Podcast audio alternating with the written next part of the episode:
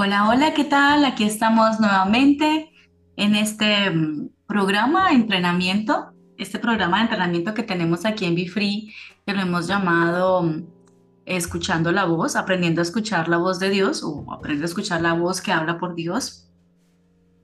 Aquí nos estamos entrenando para, para aprender a quitar ese, mm, ese velo o esa capa de humo que, no nos permite ver lo que realmente somos.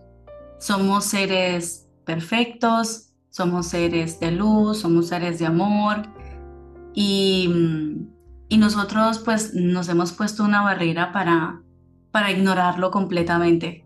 Nosotros nos hemos creído que, que somos cualquier otra cosa menos luz y menos amor, que nos merecemos castigo, Em, siempre ponemos en duda nuestro merecimiento y nos inventamos una cantidad de obstáculos para, disque para poder merecer algo.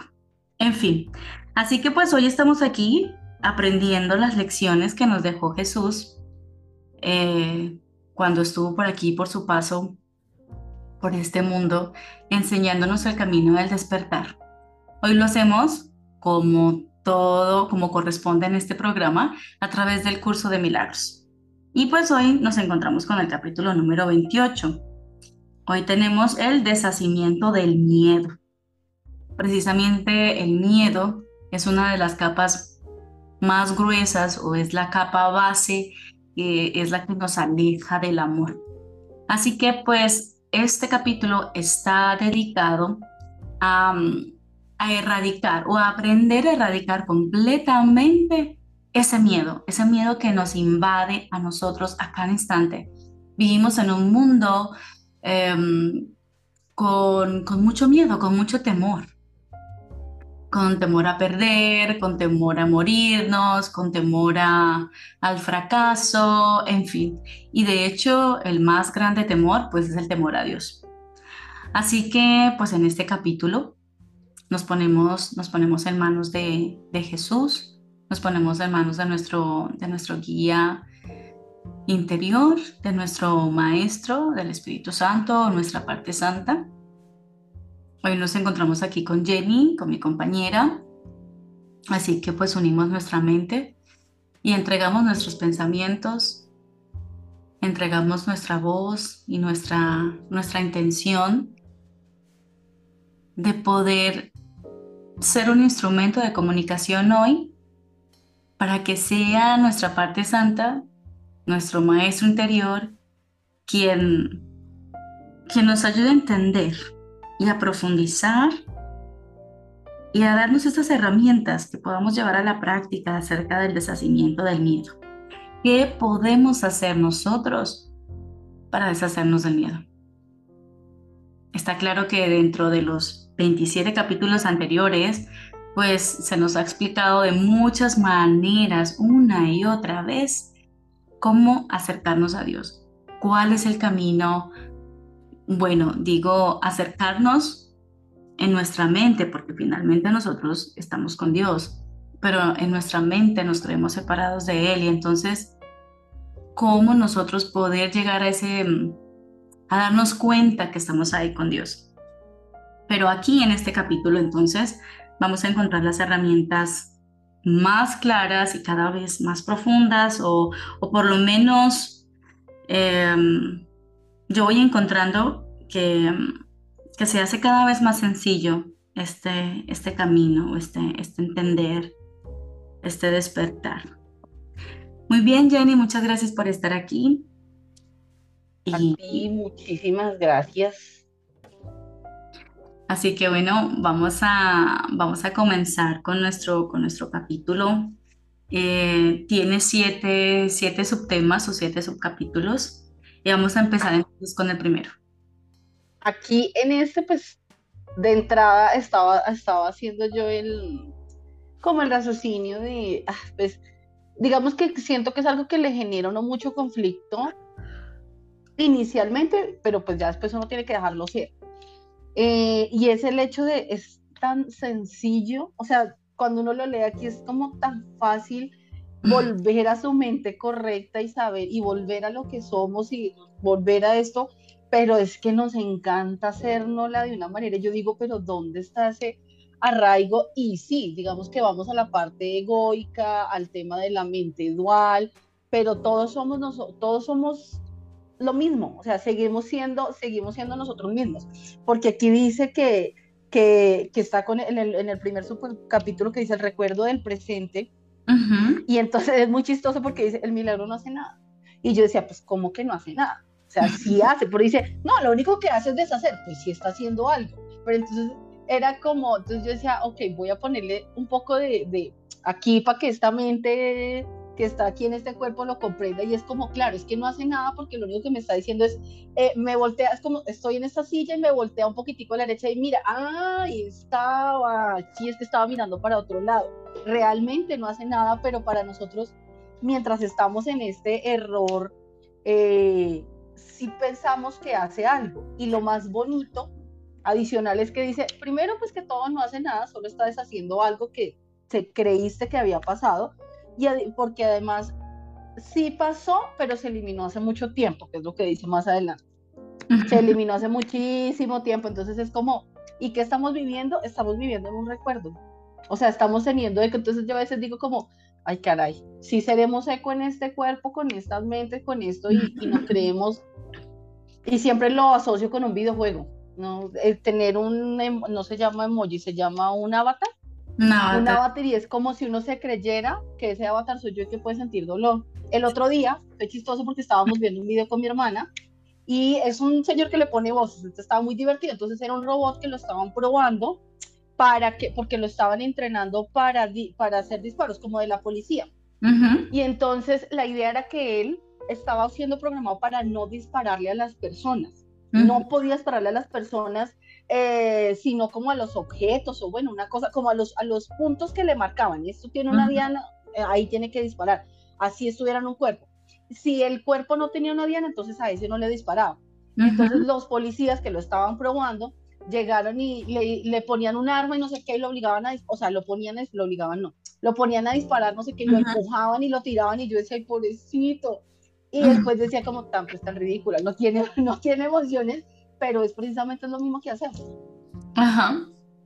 Sí, de hecho, ahora que tú lo mencionas, y bueno, ya lo hemos también dicho en algún otro momento, em, yo recuerdo mucho que tuve una paciente, una, una niña, ¿no? Y ella me decía que ella se sentía como, ella se sentía como si estuviera en un videojuego, como si todo esto no fuera real y como si ella misma fuera ese avatar que ella hubiese escogido, ¿no? Y es como si esto tuviera muchísimos niveles y ella quisiera saber, bueno, ¿y por qué todo esto? Ahora, ella también quería poder entender por qué ella tenía esa sensación de que, de que, de estar en un videojuego como si esto no fuera real, como realmente siento que vengo de otra parte, pero no sé por qué lo siento, ¿no? Y así a muchos nos pasa, que nos sentimos como, como extraterrestres en este lugar. Bien, ahora con este, con este tema del recuerdo del presente. Bueno, aquí entonces juega una función muy importante, bueno, en todas, por supuesto, em, pero aquí entonces vuelven y retoman, aquí Jesús vuelve y nos explica el tema del milagro, ¿sí? Y entonces al principio, cuando encontramos en, la, en el capítulo primero que nos hablaban de los, del significado de los milagros, ¿no? Nos hacían pues todo un énfasis, una introducción de lo que eso significa. Y aquí lo reducen precisamente a nada, como tú lo acabas de mencionar, ¿no? Porque lo único que hace es deshacer. Entonces, claro, nos dan toda una explicación, ¿no? Metafórica y en miles de palabras, llegar a la causa, encontrar el error, en fin. Pero entonces, en última instancia, lo que ha de representar el milagro en nosotros, ¿sí? No es que yo me cure entonces de una enfermedad. Aquí lo que hace es confirmar ¿no? El significado real del milagro y no como nosotros lo hemos venido entendiendo. Eh, el milagro es deshacer. Deshace el error y eso lo hace precisamente de la mano con la expiación y el Espíritu Santo nos ayuda en este papel o poder deshacer. Bien, cuando nosotros encontramos la causa, que es cuando nos, lo explican al comienzo, que el milagro es encontrar la causa del por qué o en qué momento, no el por qué, es en qué momento de mi vida yo tomé una decisión equivocada, por la cual hoy no estoy feliz, hoy tengo un problema económico, tengo un problema con mi pareja, o tengo un problema de, mm, con mis hijos o en el trabajo, ¿no? Entonces el milagro es encontrar encontrar la causa en qué momento yo tomé esa decisión equivocada, ¿sí? Pero en el momento en que tú, o sea, esta es una oportunidad para que nosotros asumamos el rol o asumamos la responsabilidad de que somos nosotros quienes hemos creado esta situación, que nosotros nos olvidamos de que de que Dios es la causa de todo y nosotros hemos querido jugar ese rol de Dios de poder tomar nosotros mismos nuestras propias decisiones, ¿sí?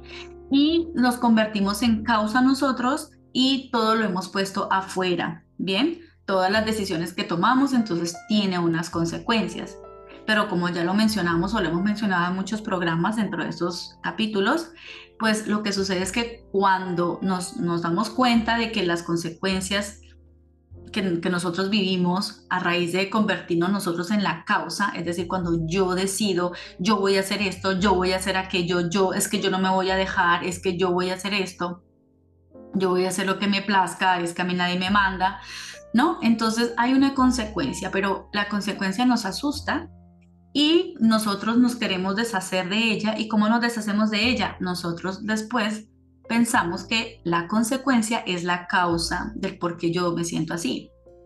Es decir, nosotros, o sea, la función del ego es mantenernos irresponsables, ¿cierto? Es decir, tú, eh, pobrecita tú, eh, tú eres así a causa de las consecuencias que tú mismo creaste, pero nadie lo dice de esa manera, ¿cierto? Entonces nosotros hemos invertido todo este rollo y por eso se habla de que el milagro es que tú te des cuenta que fuiste tú quien tomó esa decisión, ¿no? Es como cuando el dicho que nosotros decimos, o no, sé si en otra parte de Latinoamérica se escucha así, pero cuando decimos, no, mata el tigre y se, y se, asusta con el cuero, ¿cierto? Y entonces después decimos que es que es por culpa del cuero que yo maté al tigre, no sé, alguna cosa así por el estilo pero nosotros nos asustamos con las consecuencias y luego invertimos todo para poderle echar la culpa al otro. Entonces, por eso es que el ego es el encargado de hacernos, o de, sí, de ser irresponsables y nosotros mismos pues somos ese ego, porque siempre estamos buscando em, pagar nuestras culpas de otra manera, ¿no? Echándole la culpa pues a, a la otra persona, siempre como lavándonos las manos. Y entonces el milagro lo que hace es deshacer eso, ¿sí?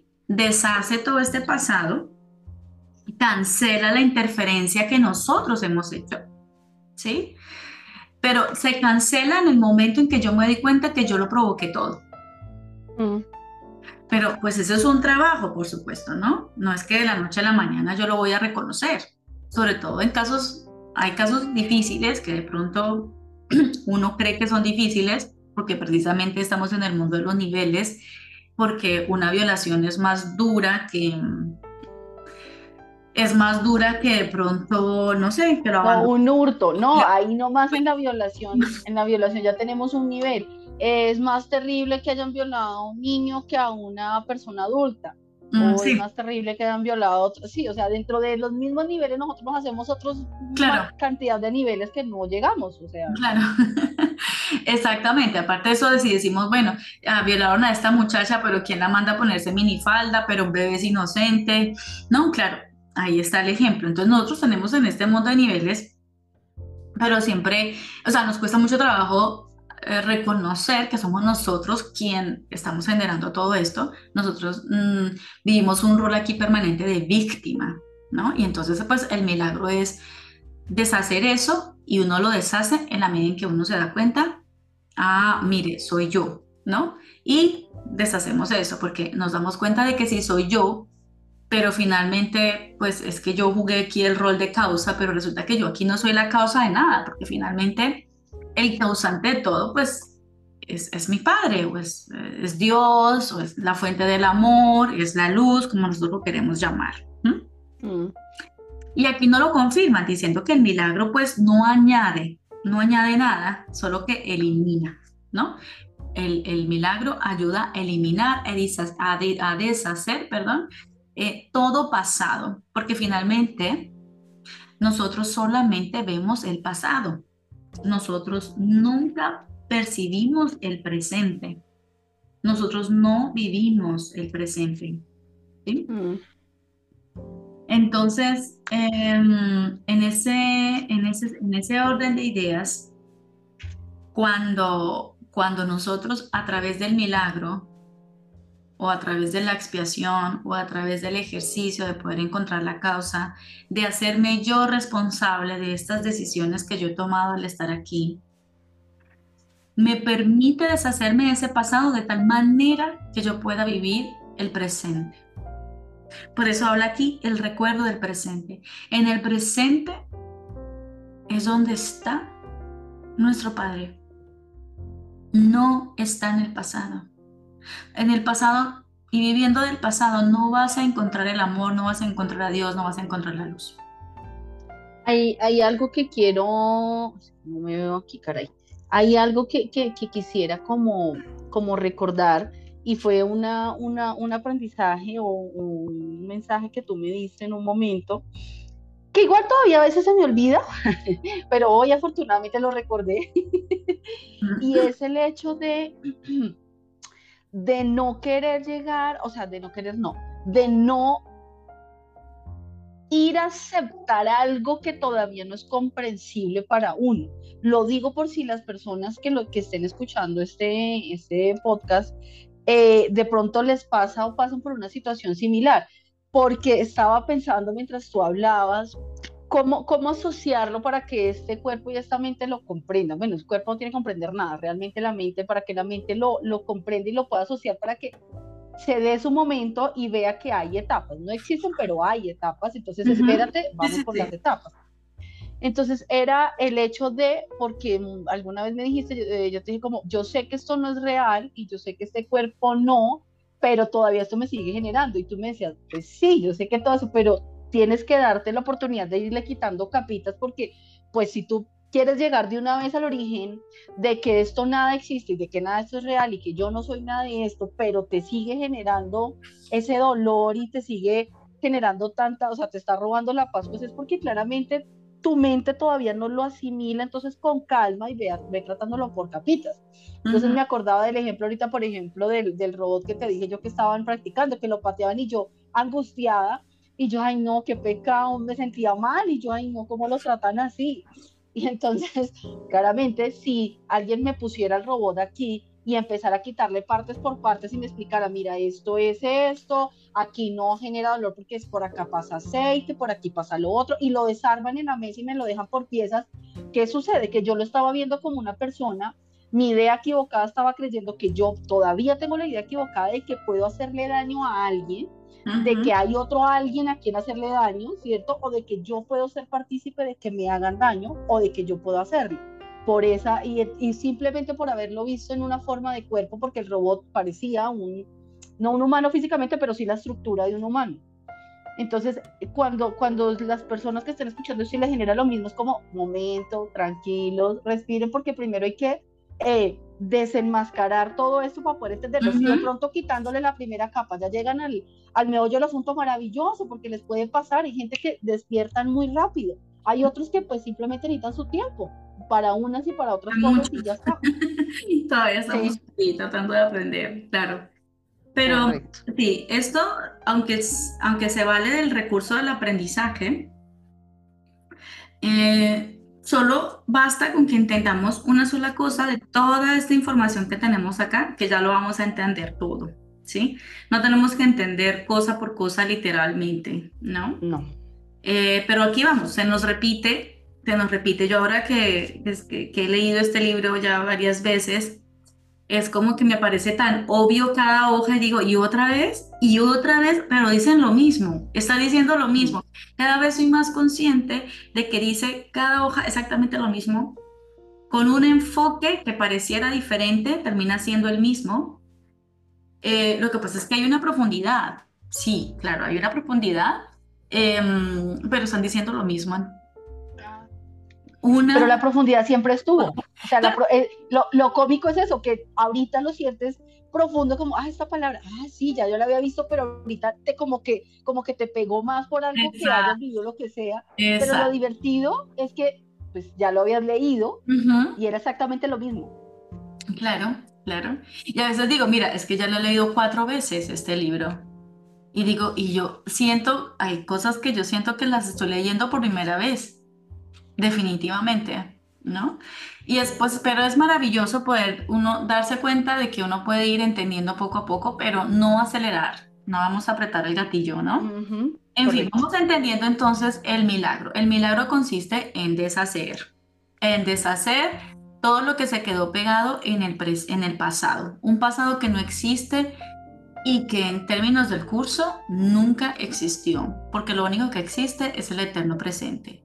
Solo nuestra mente se queda pegada de cosas que supuestamente nosotros vivimos, ¿sí? Nosotros mismos inventamos, o sea, en nuestro cerebro, el espacio y el tiempo. Y dentro de esto, pues está la memoria, ¿bien? Y la memoria, al igual que la percepción, es una, es una facultad que nosotros mismos pues hemos inventado. ¿Bien? Y la inventamos para ocupar el lugar de lo que Dios nos dio en la creación. O sea, como que Dios nos dio el poder del todo, la creación, la eternidad, la infinidad, todo lo que es Él y lo que Él posee nos lo dio en el momento de la creación. Y nosotros decidimos cambiarlo por percepción y por memoria, por espacio, tiempo y por una forma limitada que tenga dolor, especialismo, que tenga sufrimiento, etcétera, etcétera, etcétera. ¿Sí? Hicimos un intercambio espectacular. Felicitaciones. Ahora, ¿qué hacemos? ¿Qué hacemos? con... acá. Pues, ¿cómo? Sí, sigue, sigue, no. y entonces, pues, eh, nosotros ahora poseemos la suprema facultad de recordar y de percibir el pasado y de llevarlo a cuestas a donde sea. Ahora, eso no nos lo va a quitar Dios, ¿no? el Espíritu Santo, Jesús, no nos van a quitar esto que ha sido parte de nuestra fabricación, de nuestro intercambio ridículo que hemos hecho, pero no es un intercambio real, ¿sí? Porque lo que Dios da no es intercambiable no se puede transformar de otra forma que no sea a base de amor. ¿Sí? Y esto, o sea, limitación eh, no nos lo ha dado el Padre, no nos lo ha dado el Padre, ¿bien? Entonces, pero lo que sí hace el Espíritu Santo es que nosotros podamos utilizar la memoria, el recordar y la percepción para sanar.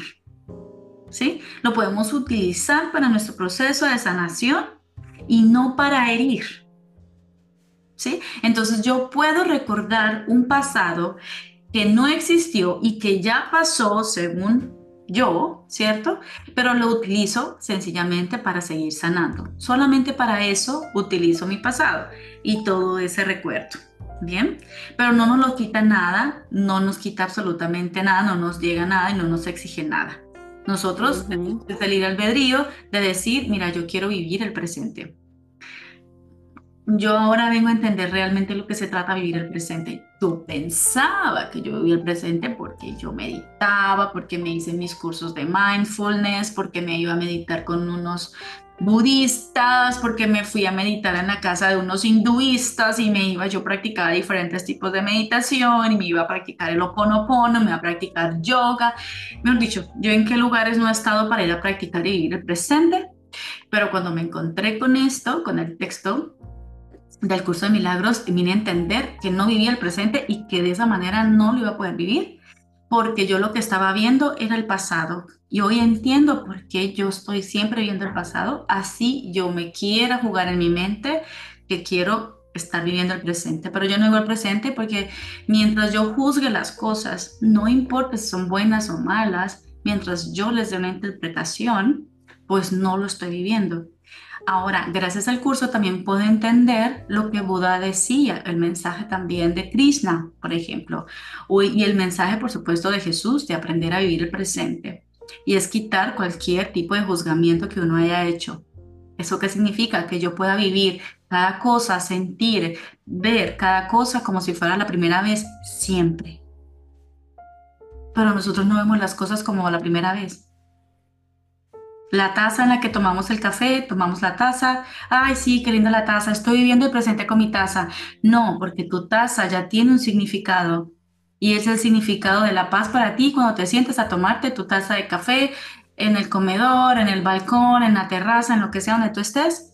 ¿no? Lo has asociado y ahí tú sientes tu paz, pero si te cambian de taza, de pronto ya no sientes lo mismo, si te cambian de lugar, ya no sientes lo mismo, ¿no? Entonces es el significado que nosotros le hemos dado y el significado que le damos a todo simplemente nos está recordando un pasado, ¿sí?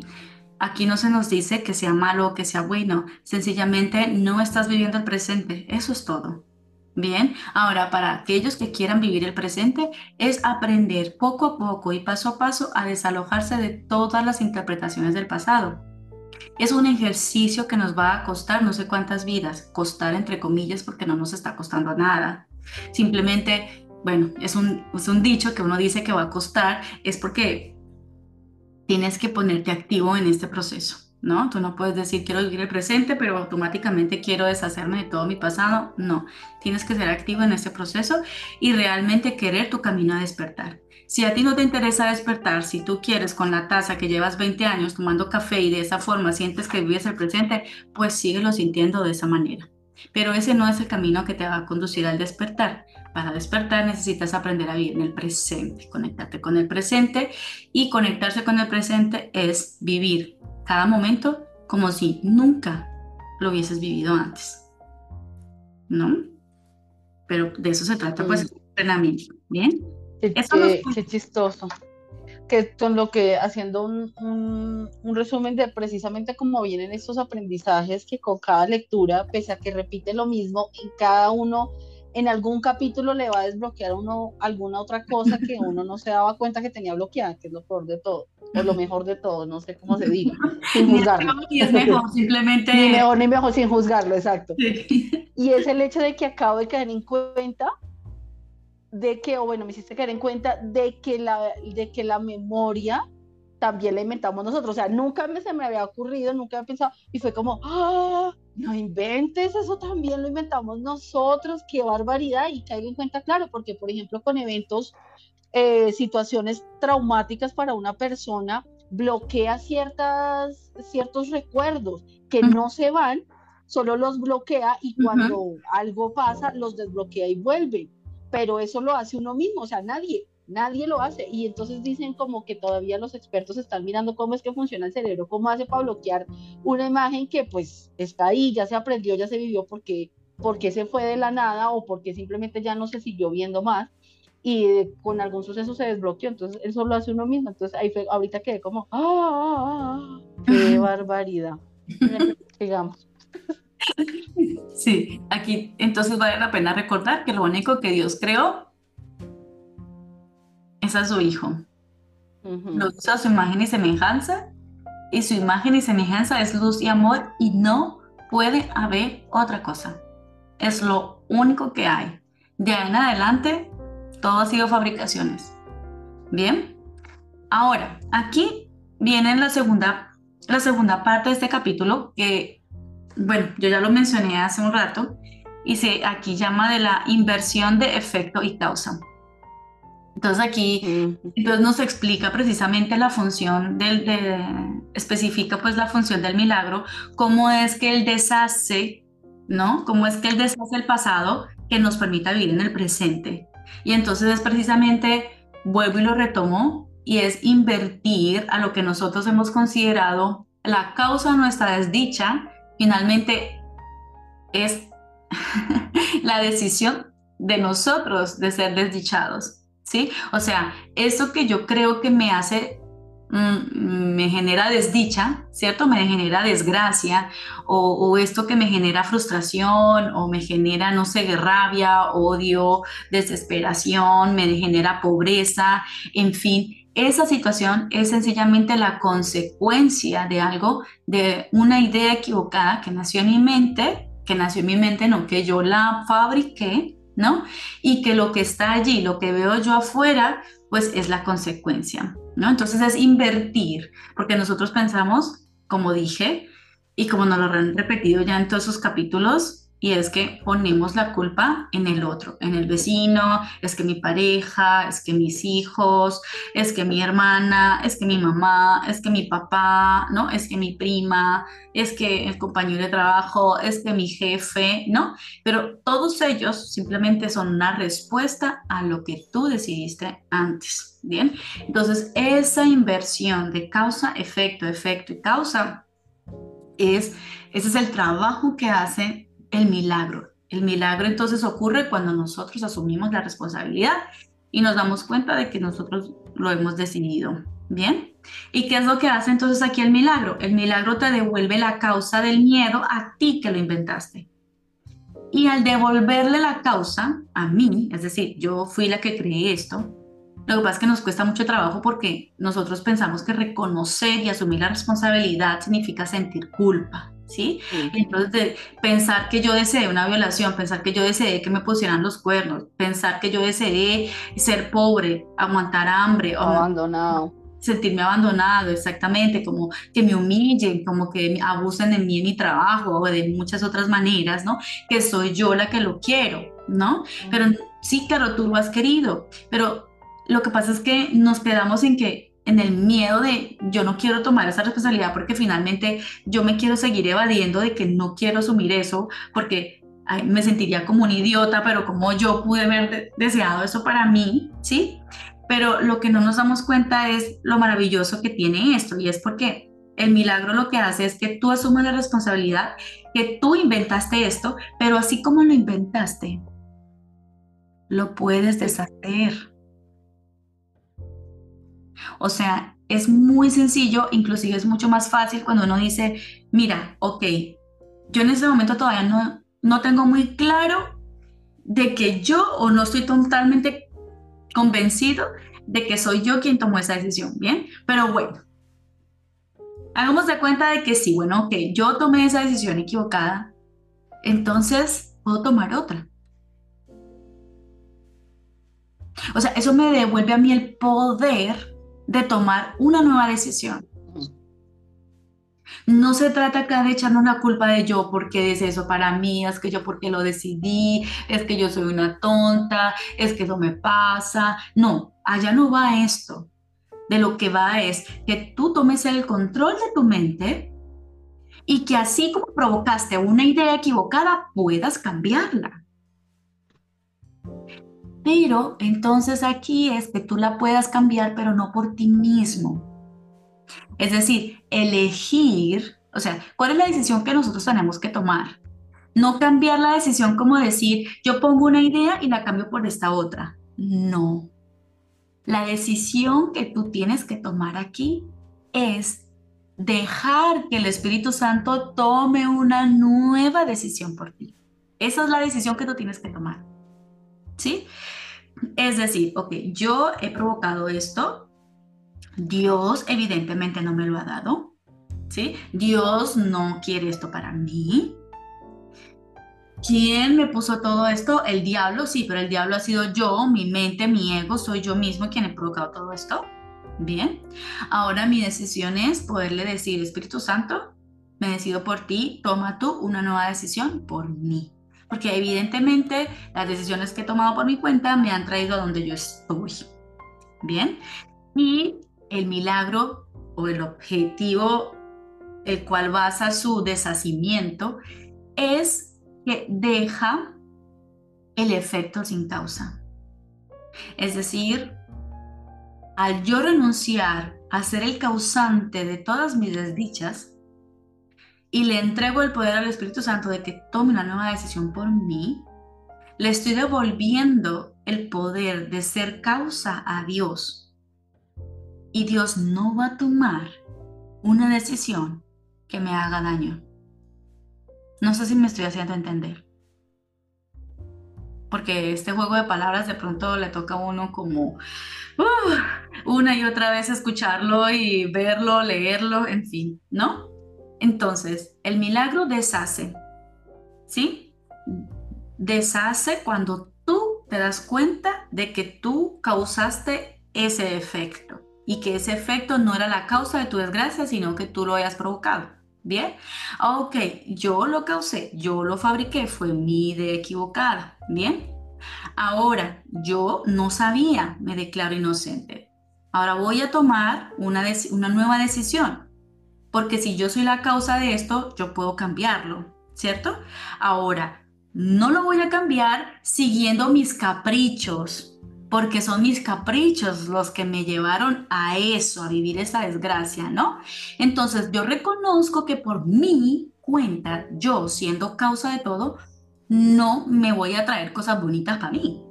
Entonces yo lo que hago es tomar una nueva decisión y la nueva decisión significa que yo le digo al Espíritu Santo o a mi parte santa, a mi guía interior, a Dios, al amor, a la luz, whatever, lo que tú quieras, mira, toma tú una nueva decisión por mí.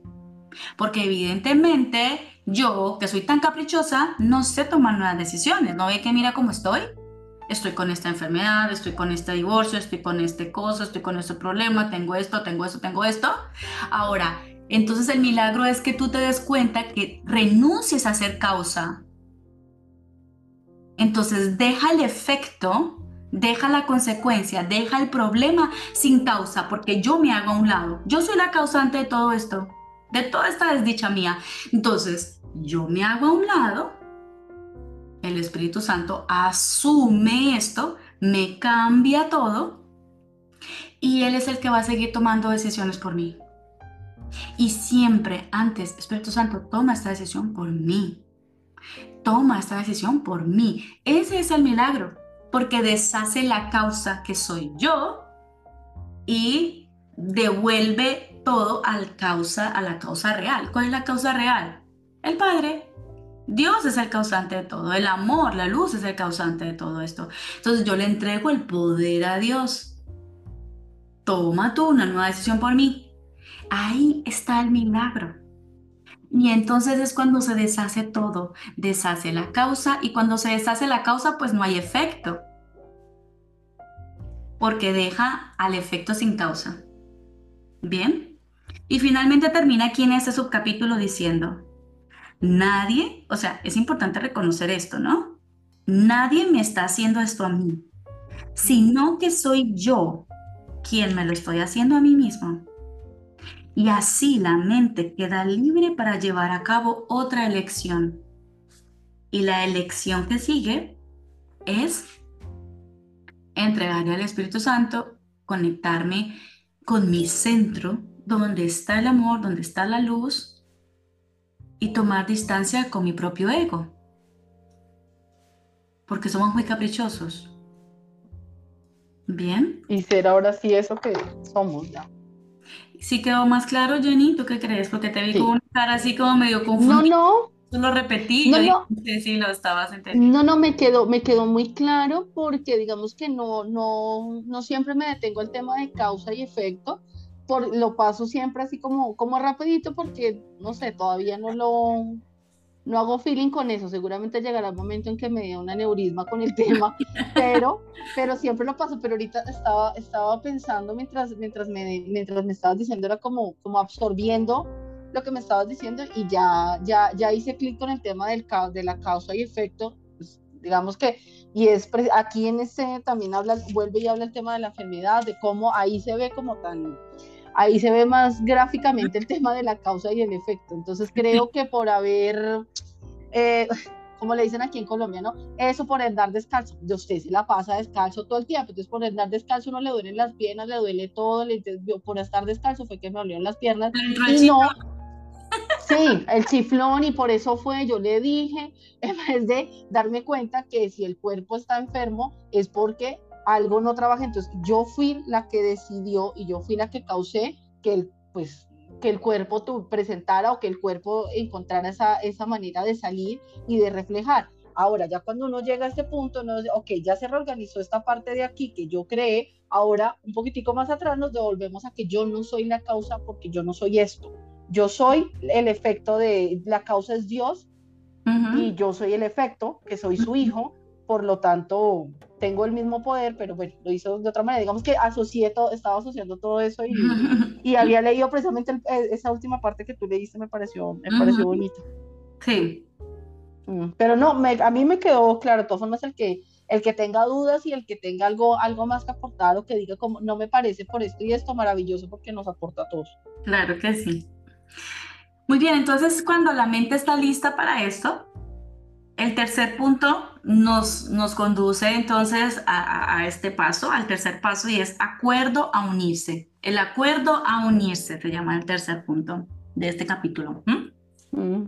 Entonces, em, cuando tú, cuando, cuando tú le das espacio a que, a que el milagro tenga lugar, ¿no? A que tenga lugar ese deshacimiento, a que yo reconozca que, que, que, yo ya no quiero seguir aquí jugando el papel de Dios, tomando decisiones por mi propia cuenta, ¿sí?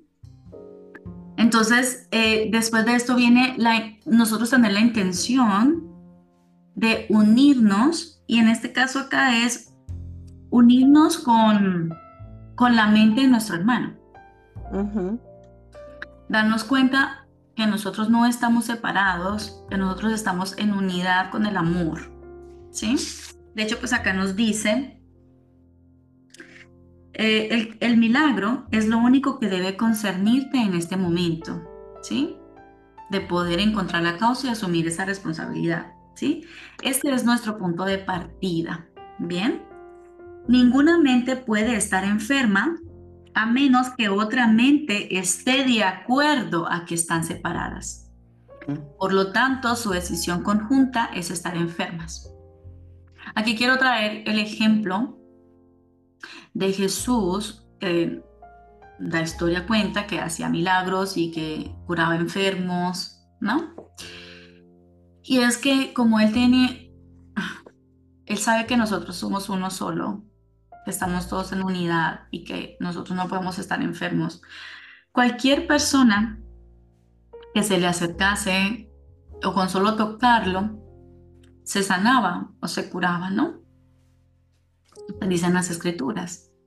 Y es que él lo hacía no porque tuviera una mente excepcional o fuera mago o alguna cosa por el estilo. Su única excepcionalidad es que estaba despierto y él podía ver con claridad que él no estaba separado de nosotros y que era muy consciente de nuestro estado de unidad y muy consciente dentro de su estado de unidad que nosotros somos un solo hijo de Dios y que somos hijos del amor y no podemos ser algo distinto de eso, ¿sí?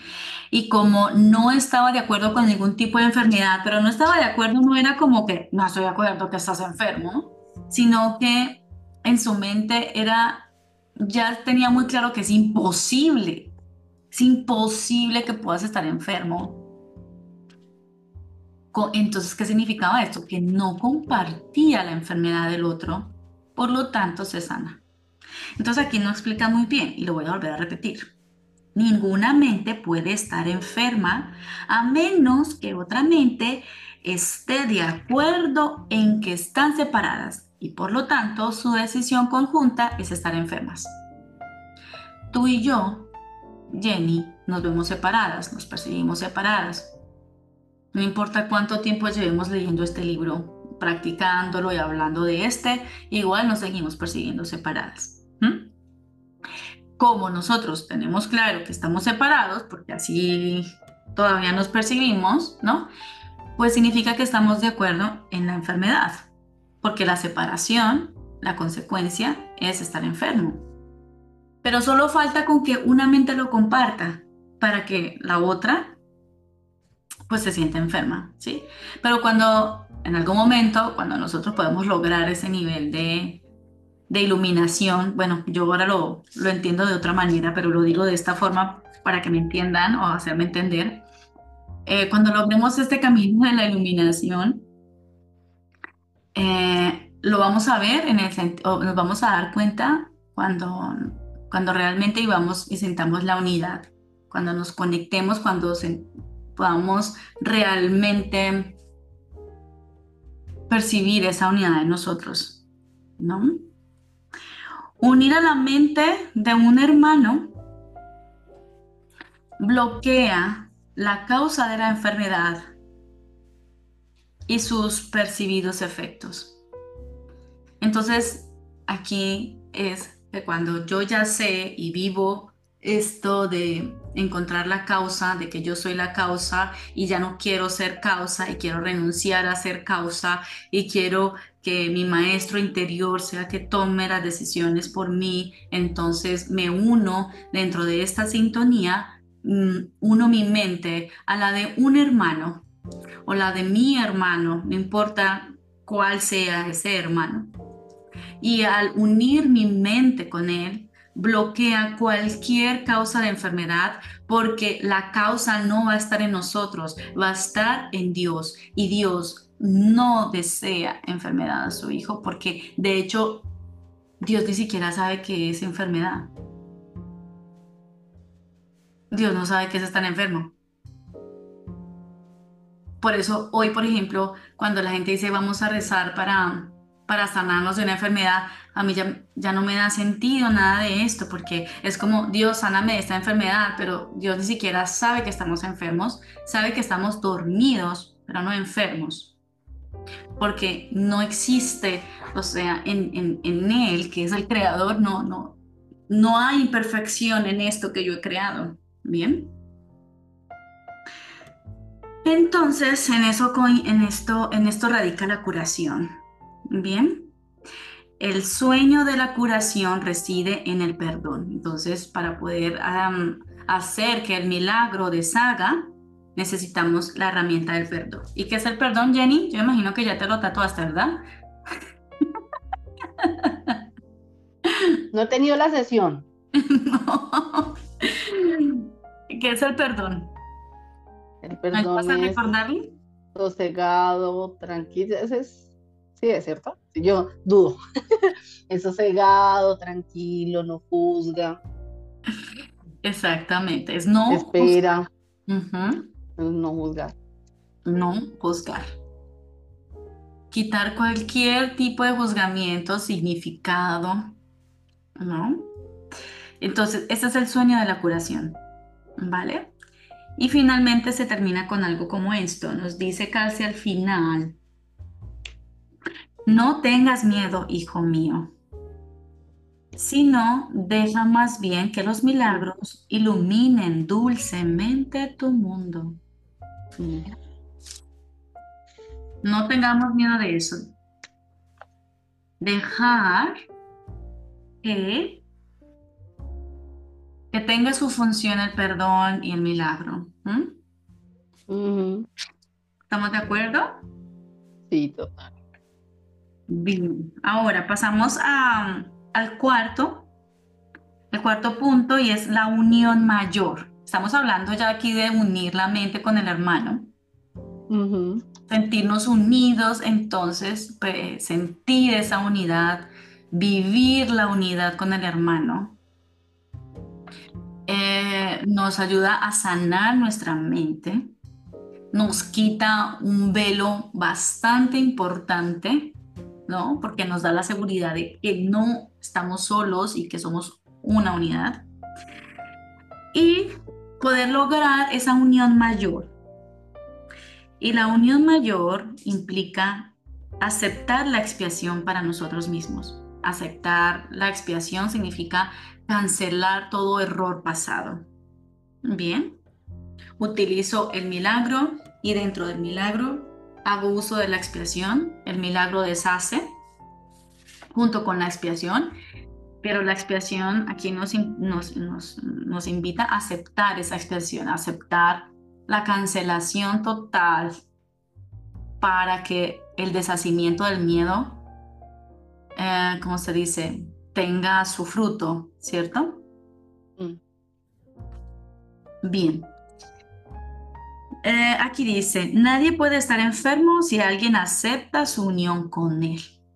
Recordemos que unir nuestra mente con el hermano es unir, unirnos, que valga la redundancia, en unidad con Dios. Decir en nuestra mente, uno mi mente a la tuya, hermano, es unirme a Dios, porque Dios está ahí. Y esa es la unión mayor.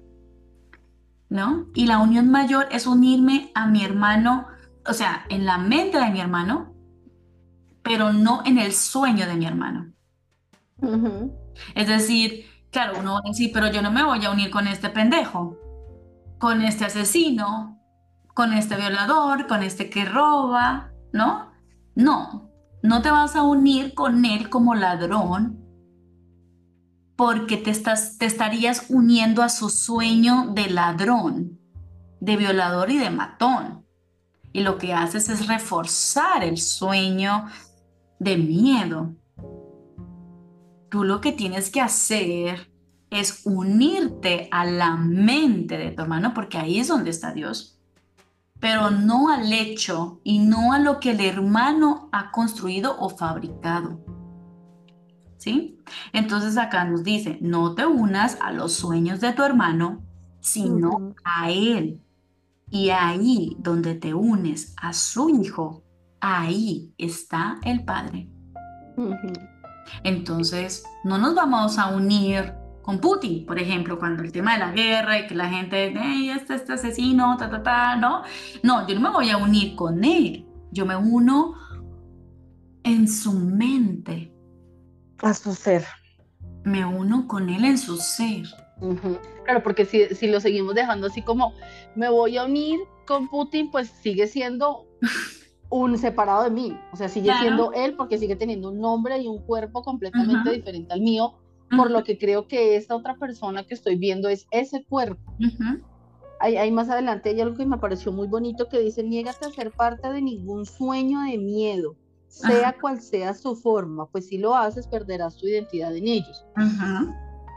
Y me parece muy bonito porque lo que tú decías ahorita, como al unirse a mi hermano, digamos que siento yo que en el momento en que eso le hace a uno clic y logra, y logra verlo, eh, en ese momento ya no es como, bueno, me pude unir a mi hermana, eh, a mi mamá, pero entonces me falta el vecino y el resto, los 1500, no sé cuántos habitantes que hay en el planeta. Porque siento yo que cuando, que cuando eso hace, y precisamente por eso Jesús solo pasaba por un lado, creo yo, y ya todo estaba pues digamos que el, que creía, el que creyese en él y que también tuviese la fe y la esperanza de que había algo diferente eh, y de sentirse amado a través de él, pues solamente por eso ya se sanaba. Entonces creo que en el momento en el que uno hace esa unión o decide y acepta que es uno con otro y que ese otro no es ese nombre, ese cuerpo y esa cara, creo que ahí ya es, no sé, pienso yo que simplemente no se van a desaparecer el resto de los cuerpos, no porque desaparezcan literalmente, sino porque cada vez que un hermano se te, acerque, vas a sentir ese amor por esa otra persona, porque uno, pues sabemos que si está conmigo, pues soy yo mismo y cómo no amarme y cómo no amarlo, si somos, si somos, uno, somos iguales y dos, solo somos amor, o sea, no tenemos ninguna otra somos iguales en el espíritu. Para que en el espíritu, exacto, sí, sí, exacto. Sí, pues porque para que no vayan por ahí otros por allá arriba, que estamos hablando. no, es más alto, ¿cómo se le ocurre? Sí, claro. somos iguales en el espíritu. Y en, de hecho, pues en la Biblia lo dice, ¿no? Que todos somos iguales, ¿no? Ante los ojos de Dios todos somos iguales. Yo siempre al, principio tenía como conflicto con eso, pero ¿cómo vamos a ser iguales si todos estamos acá diferentes? Claro, pero es que de Él no viene la diferencia. Es claro. nosotros nos vemos diferentes porque nos da la gana, queremos ser especialistas, especializados, en fin. Entonces, eh, nos unimos entonces a la mente del hermano, ¿bien? Pero no nos unimos a la mente del hermano mientras seguimos pensando o diciendo lo siguiente. Me uno a este hermano para que no mate más. Ahí no te estás uniendo a la mente de tu hermano. Ahí te estás uniendo al sueño de tu hermano de matón. Ay, me uno a su mente para que no vaya a robar, para que pare la violencia. Me uno a la mente de mi hermano para, que, para detener esto.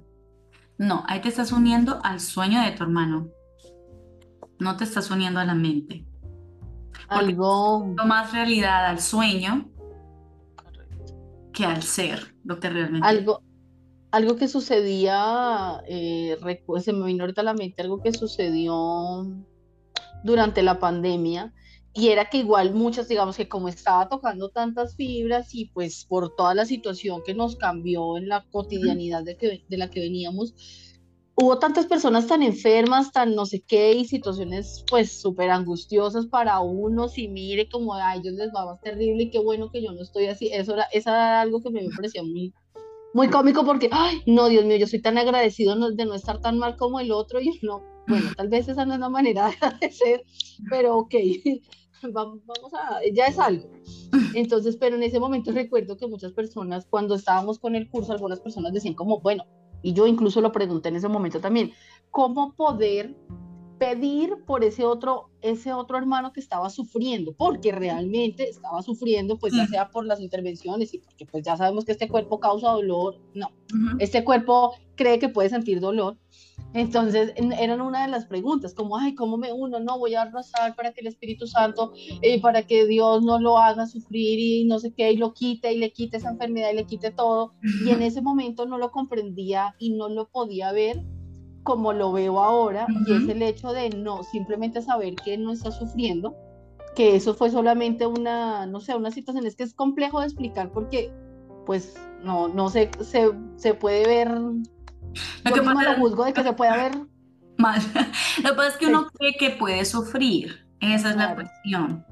Pero dentro de su, dentro de, esta ignorancia, la ignorancia es carencia de conocimiento.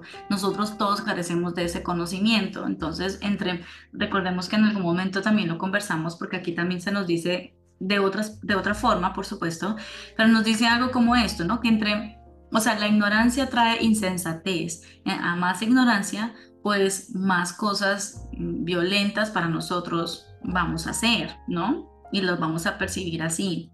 En la medida en que uno va despertando esta mente, pues ya uno asume la responsabilidad, ya sabe que tiene que entregar, ya sabe que uno se hace a un lado, ya uno ha aprendido a rendirse y uno se da cuenta que está en la práctica de aprender a observar sosegadamente, tranquilamente, sin juzgar. Estamos en este proceso. No estamos despiertos, todavía estamos aquí, eh, aunque quiero hacer un paréntesis acá, que decimos, estamos en el camino del despertar, pero quiero dejar claro que nosotros ya estamos despiertos. Nosotros ya despertamos, somos seres iluminados, somos seres iluminados solo que yo creo que no todavía lo soy o que me hace falta o que necesito. Bien, no, no somos iluminados aquí en este cuerpo con este ego, por supuesto que no. Sí, pero somos seres iluminados porque somos hijos de Dios. Bien. No sé si con eso pueda pasar o para que la gente lo, lo pueda identificar. Es como las actualizaciones de los celulares van en una versión 16 y mi celular todavía está en el 15 o en el 14. Ahí vamos. Ahí vamos. ya está. Ya está.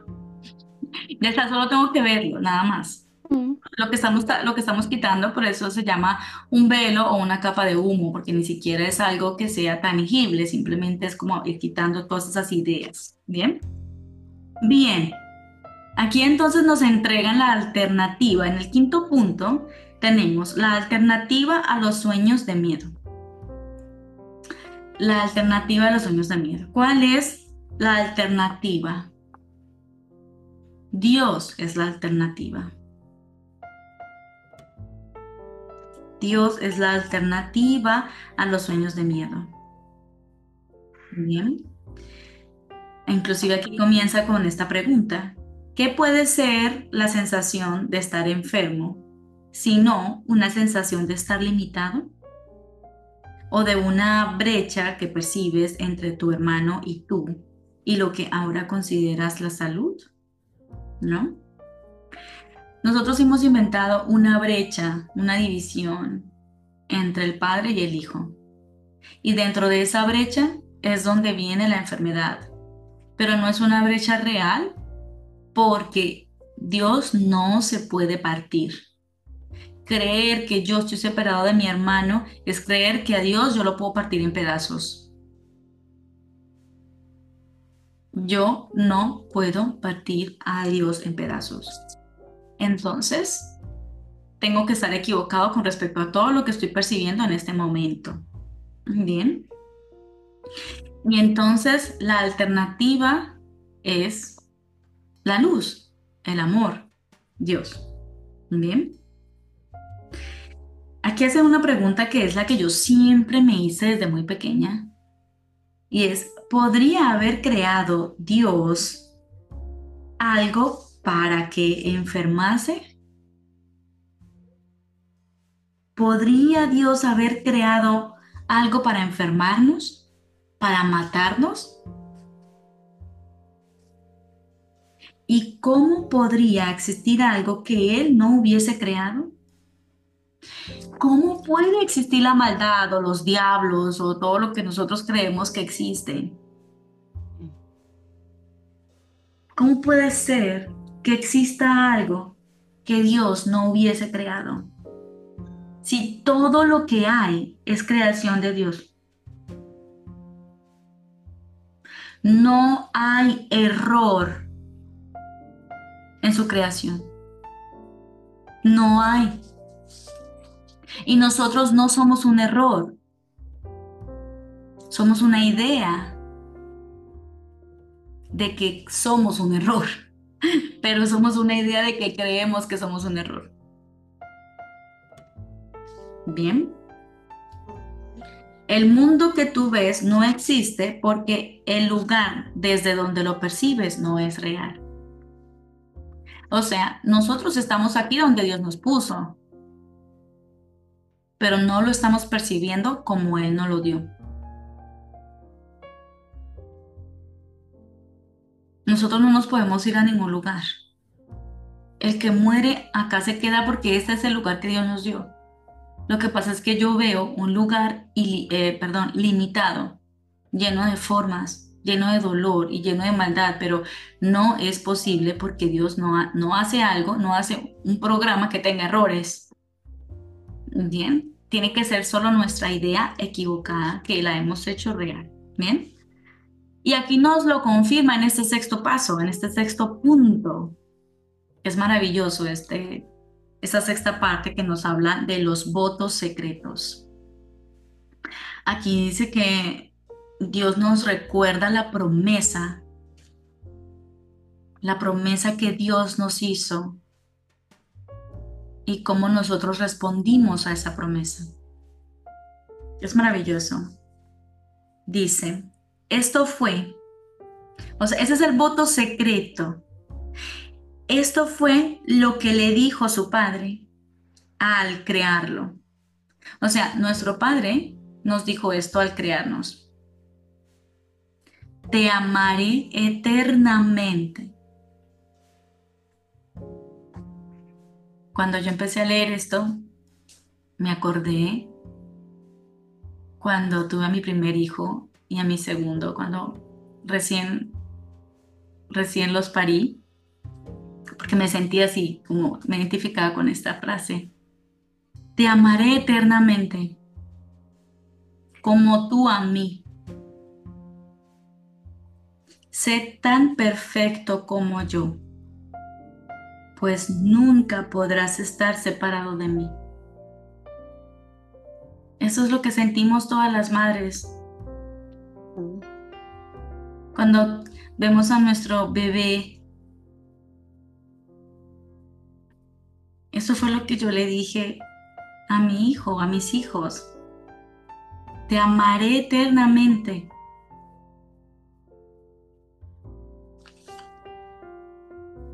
Bien, y eso es lo que nos recuerda el Padre, lo que nos dijo. Te amaré eternamente como tú a mí. Sé tan perfecto como yo, pues nunca podrás estar separado de mí. Nosotros, las mamás o los padres, estamos conectados con los hijos para el resto de la vida.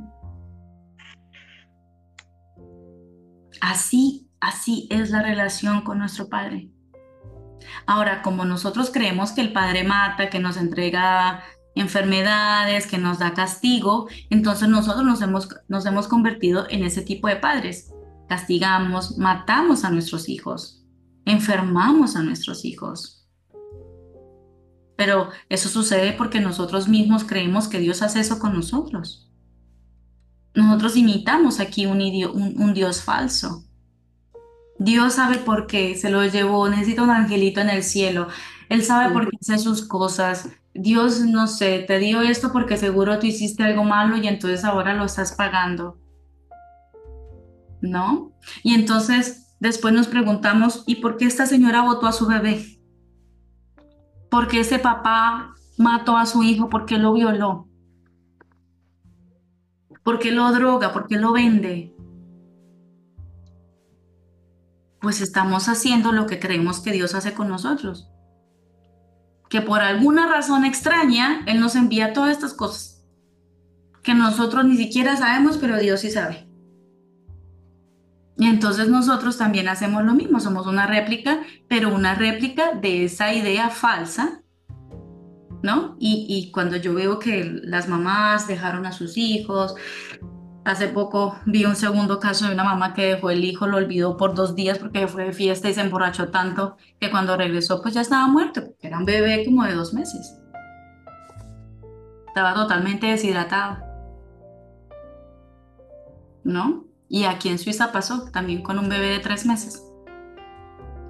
Y después escuché que ah, pasó también en Latinoamérica. Pero que la mamá no se fue como dos días o tres, sino que fueron como cuatro días o una semana que perdió. La que estuvo, la de aquí fue porque se fue y se drogó en la fiesta y después ella se dio cuenta que se había despertado demasiado tarde de esa fiesta, tres días después, y llegó corriendo, pero ella misma se entregó. Ella decía que ella se, la cárcel era poco para todo lo que ella se merecía, porque ella amaba a su hijo, pero le gustaba la droga.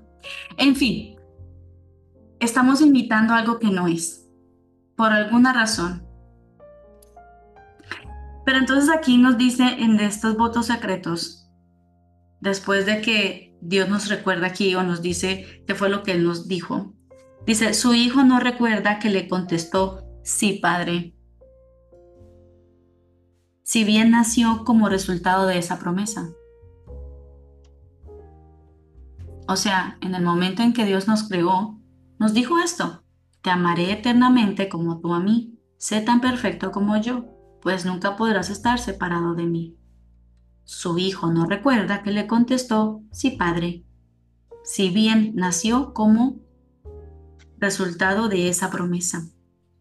Y con todo, Dios se la recuerda cada vez que Él se niega a mantener la promesa de estar enfermo y permite en cambio que su mente sea sanada y unificada. Dios le recuerda esa promesa a su hijo cuando su hijo se niega a mantener la promesa de estar enfermo. No quiero estar enfermo, Padre. Entonces Él nos recuerda que somos como Él y esa promesa, que Él nos ama eternamente y que nosotros dijimos que sí. Porque nos dice, yo te amo y tú me amas y nos amaremos en la eternidad. Y nosotros estuvimos de acuerdo con eso. Así que nosotros amamos también a nuestro Padre. Pero solo estamos dispuestos a recordarle, a recordar esta promesa, y Él nos ayuda a recordarla cuando nosotros ya nos rendimos de tanto control, de tanta enfermedad, cuando ya estamos hartos, como decimos en Colombia, mamados de todo esto, ya no sé, ya no doy más, yo me entrego, es ahí donde él dice, pues ven y te recuerdo esto. Y ahí es donde viene entonces la séptima parte para terminar, el arca de la seguridad. Y el arca de la seguridad nos dice, Dios no pide nada y su hijo, al igual que él, no necesita pedir nada, pues no le hace falta nada. Estamos en el arca seguros. No hay nada de qué temer. De lo que hay que temer es de lo que es capaz nuestra mente retorcida de creer de que todo esto puede ocurrir. es de nuestra propia idea, pero no vamos a odiar esta idea, no vamos a repudiar esta idea, no vamos a negar esta idea. Lo que vamos a hacer es reconocer que es mi idea y dejar que mi parte santa se deshaga de ella. Rendirme a la luz, rendirme al amor y que sea el amor que haga todo por mí. Yo soy un instrumento. No voy a odiar mi cuerpo, no voy a odiar mi vida, no voy a odiar esto que veo. Más bien lo pongo a disposición para dejar que el amor fluya a través de mí. Yo le he puesto tantas limitaciones al amor. Le hemos puesto tantas limitaciones. Le tenemos miedo al amor porque genera un vacío que pensamos que estamos cayendo. Pero no estamos cayendo. Estamos siendo sostenidos. Y no, y no solo las limitaciones que le ponemos, sino los diferentes eh, los diferentes conceptos de amor que tenemos, porque ese, como, como tenemos es la idea del amor desde la, desde la mente dual, entonces creemos que es una cosa u otra dependiendo nuestra experiencia, dependiendo lo que hayamos vivido, lo que hayamos decidido vivir o por la, por la situación por la que estemos pasando, que eso es lo más, o sea, porque si uno pregunta qué es el amor, para cada persona va a decir una cosa diferente creyendo que todos estamos, eh, digamos que estamos en sintonía, pero no. Sí. El amor, nosotros no tenemos ni idea del amor, pero lo que más se acerca al amor es el perdón. Anoche tenía como una, una idea, una idea no, tuve como una, haciendo una visualización, una meditación. Y me viene una idea como, ¿cómo te sentirías tú? O mejor, nosotros hemos cometido errores y hay cosas de las que nos hemos avergonzado. Cada persona en este, en planeta ha hecho algo del cual se avergüenza y que tiene mucho miedo de ser juzgado por eso. Y a veces lo, lo ocultamos debido a este temor. Entonces, imaginémonos o recordemos ese momento tan vergonzoso o que nos sentimos culpables y terribles. Imagina que lo contamos a alguien y que ese alguien nos mira y nos dice, yo no te juzgo. No importa lo que hiciste, no te juzgo por eso que me violaron o que violé o que robé o que hice algo o que, en fin, y que esa persona te diga, no te juzgo por eso. ¿Cómo, cómo nos sentiríamos? O si nos ha pasado cuando que contamos algo y, y la otra persona no nos, no nos juzga. ¿Cómo nos sentimos? Como si una parte de nosotros se liberara como, wow, quita uno como un peso de encima. Me siento que alguien no te diga nada. ¿Cómo se sentiría el mundo si cada uno de nosotros nos dijéramos esas cosas? No te juzgo. No te juzgo por eso. Por más increíble, doloroso, desvergonzado, lo que sea, no te juzgo por eso. Yo no les estoy diciendo que con este ejemplo que hoy lo hagamos con todo el mundo, pero empecemos con nosotros por lo menos. Y es a decir, no me juzgo por esto. Que estamos en el curso y de pronto se nos salta la rabia o creemos que herimos a alguien, entonces nos sentimos terribles porque estoy en este mundo espiritual y entonces ahora todo el mundo, mejor dicho, ahora yo soy la mala. No me juzgo por eso. Empezar a hacer esa pequeña práctica, no me juzgo por eso. Y podemos empezar también con prácticas pequeñas, con, con cosas que pasan afuera. A alguien que de pronto, no sé, se nos coló en la fila del mercado, se nos coló en la fila del banco, se nos coló ahí en, la, en el tráfico, se puso a hacer visita en la mitad de la calle y uno pues ahí con el carro pitando. No te juzgo por eso. Empezar por ahí. Mm. como cuando, cuando nadie lo juzga, uno, uno piensa que eh, uno piensa que el decir eso no te juzgo le va a dar más ánimo al otro a seguir haciendo cosas malas. Pero eso es lo que nos dice el ego.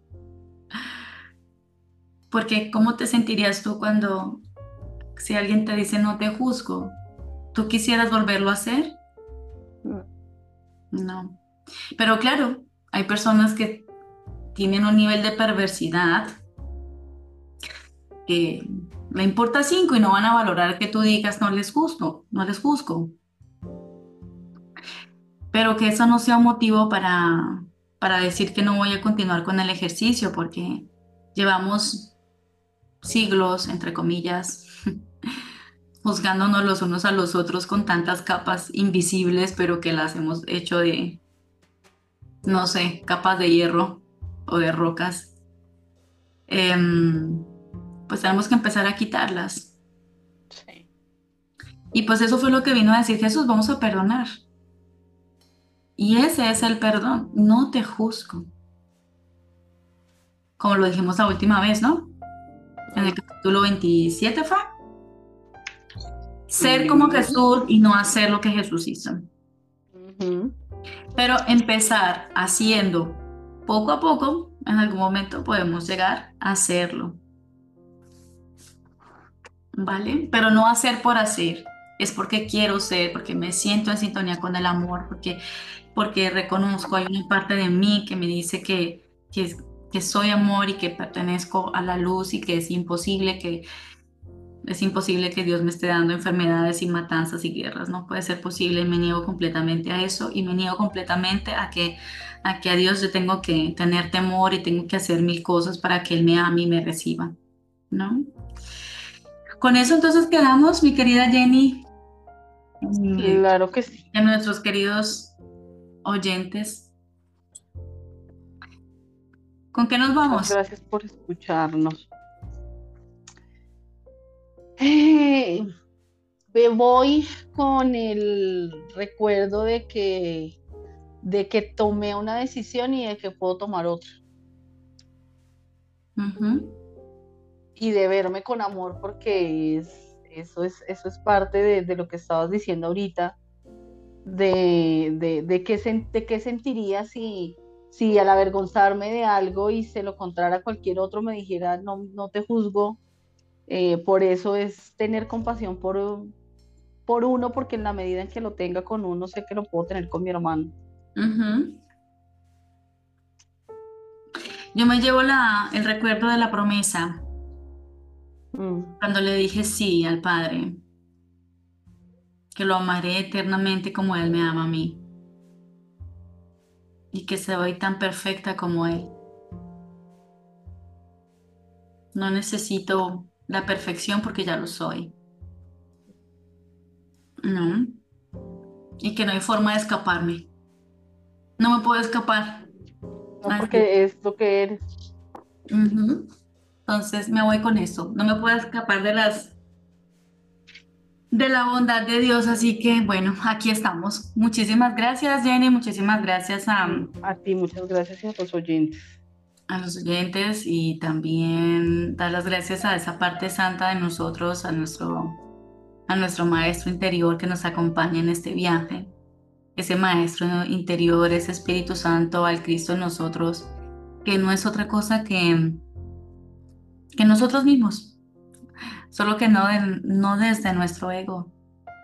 Hoy hemos hablado desde, desde el amor. Hemos entregado amor en nuestro espacio y que nos quede claro que no podemos ser algo distinto de eso. Ofrezco un milagro para cada uno, ya sabiendo cada vez más a conciencia cierta de lo que significa el milagro. Así que ofrezco un milagro para cada uno lo cual significaría que deseo que cada uno asuma la responsabilidad y que tome una nueva decisión y que se rinda para que sea el maestro interior quien tome una nueva decisión. Y un instante santo, que es el instante en el que no interferimos, en el instante en que dejamos que sea Dios que obre a través de nosotros. Hasta una próxima. Muchas gracias. Muchas gracias.